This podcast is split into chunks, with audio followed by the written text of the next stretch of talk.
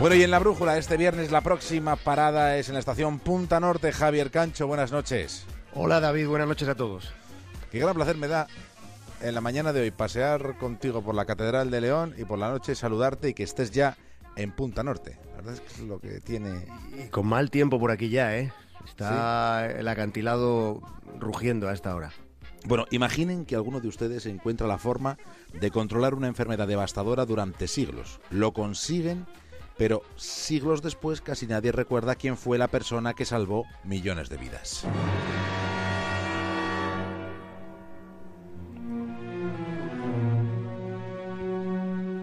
Año 1348.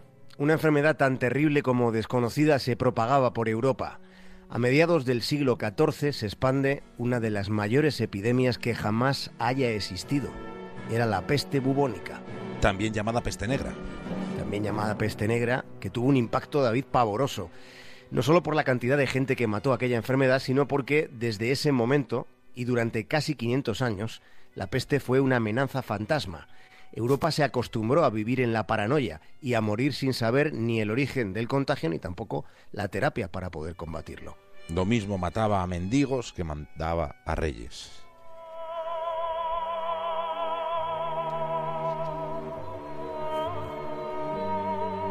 Esa peste la transmitían las ratas. Si el foco era una bacteria que se propagaba a través de los parásitos, de los malditos roedores. Las pulgas inoculaban el bacilo a los humanos. La enfermedad se manifestaba en las ingles, en las axilas, en el cuello, con la inflamación de los nódulos del sistema linfático, y todo esto acompañado de supuraciones, de fiebre alta, de delirio.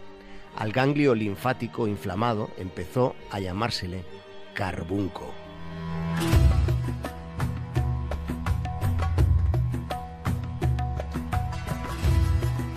Todo comenzó en la bulliciosa ciudad de Cafa, en lo que hoy es Feodosia. Si fue a orillas del Mar Negro, en la península de Crimea. A mediados del 14, la ciudad de Cafa estaba asediada por el ejército mongol y fueron los soldados mongoles los primeros en morirse de peste bubónica. Cuando los mercaderes genoveses tuvieron noticia, eh, conocimiento de, la envergadura que estaba teniendo la epidemia, entonces lo más rápido que pusieron, que, pudieron, desmantelaron la colonia comercial que tenían allí y huyeron. Pero en aquel viaje de regreso ya llevaban consigo los vacilos de la peste. Así fue como la enfermedad llegó a Italia y como después y rápidamente además se extendió por todo el continente. Pronto no había sitio ni en las morgues ni en los cementerios para tanto cadáver. Imaginemos que una epidemia matase al 60% de la población europea, a 6 de cada 10 personas. Pues bien, eso fue lo que sucedió con la peste negra. Y aquí en España fue todavía peor, porque ya fuera como consecuencia directa de la infección o ya fuera por el caos social propiciado, aquí en la península ibérica el porcentaje de muertos pudo alcanzar el 65%. La estimación que se hace en aquellos años dice que a mediados del siglo XIV la población peninsular pasó de 6 millones de personas a solamente 2.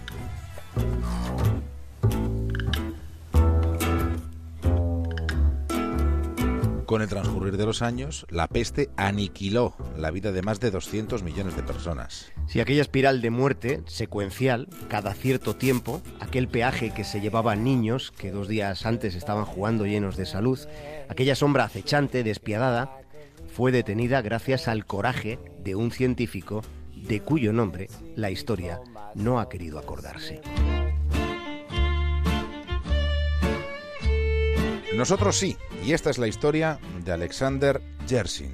El señor Yersin, siendo todavía un muchacho, se convirtió ya en el discípulo predilecto de una eminencia como Louis Pasteur. Su vida transcurría entre tubos de ensayo en la capital francesa, su posición era comprometida con la ciencia, pero era relativamente cómoda. Podía, él podía haberse quedado allí, haber sido el sucesor de Pasteur en aquel laboratorio con todo lo último. Pero Yersin era un científico inquieto, era, un hombre ilustrado, pero además fue alguien también comprometido con quienes no disponían ni siquiera de la ínfima medicina básica. Entre sus escritos ha quedado una frase para la posteridad, una frase que contiene el impulso de su trayectoria vital y profesional. Yersin lo que decía, lo, lo que planteaba es que pedirle dinero a un enfermo pobre es como decirle la bolsa o la vida. Ejerciendo como investigador en París, decide marcharse e ir a hacer medicina e investigación a un lugar del mundo donde en aquel momento una nueva oleada epidémica estaba haciendo estragos.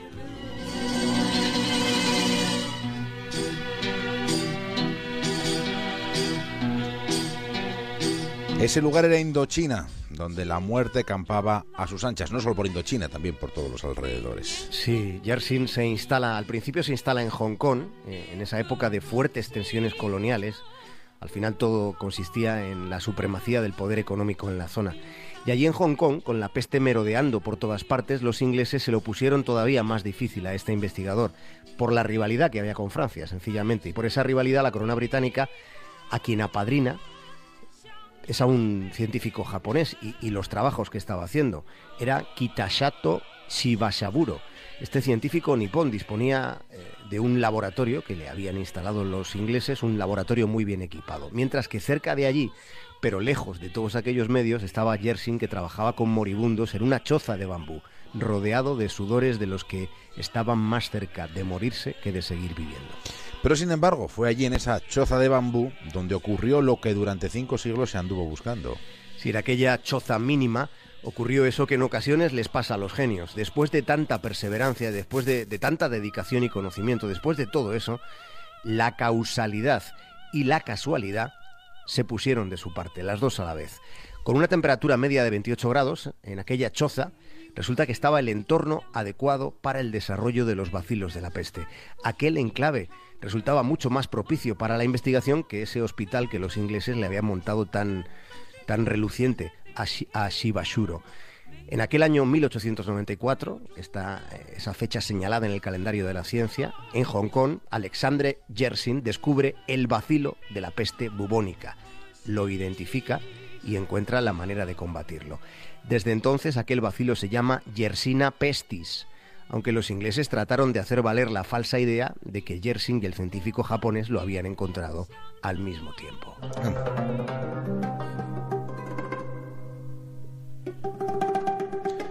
Y Yersin no regresó a Europa a recibir los honores por su hallazgo.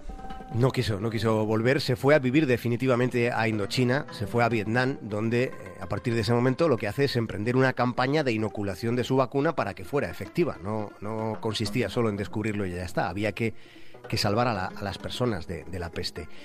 Había algo quijotesco en Yersin, algo puro, indómito. Su dedicación a las gentes humildes de aquellos lugares fue tan directa, tan incondicional, tan plena, que cuando los franceses fueron expulsados de Indochina, los vietnamitas conservaron los nombres de las calles que se habían puesto en honor de Alexander Yersin. Si alguno de ustedes viaja alguna vez a la ciudad de Nha Tran en Vietnam, quizá les interese acercarse a una humilde tumba donde puede leerse un epitafio que es todo un homenaje. El epitafio dice así: al benefactor y humanista venerado por el pueblo vietnamita. Y mientras, en Occidente, pues casi nadie le conoce en este tumulto de la ignorancia en el que habitualmente vivimos y de vez en cuando nos sacas tú desde Punta Norte, que eso no está nada mal. Alguna vez, alguna vez. Casi todos los días. Pues vaya historia más buena esta de este señor Yersin. Ahora, después de una novela publicada eh, en, la que se relata toda su peripecia vital y profesional, pues él empieza a rendir homenajes en, su país, en el país en el que vivió, porque él nació en realidad en Suiza, pero desde muy pequeño se fue a vivir a, a Francia, donde se formó, hasta que decidió marcharse al continente asiático. Bueno, disfruta del fin de semana, Javier Cancho, y abrígate. Un abrazo muy grande a todos, uno para ti muy grande también, David.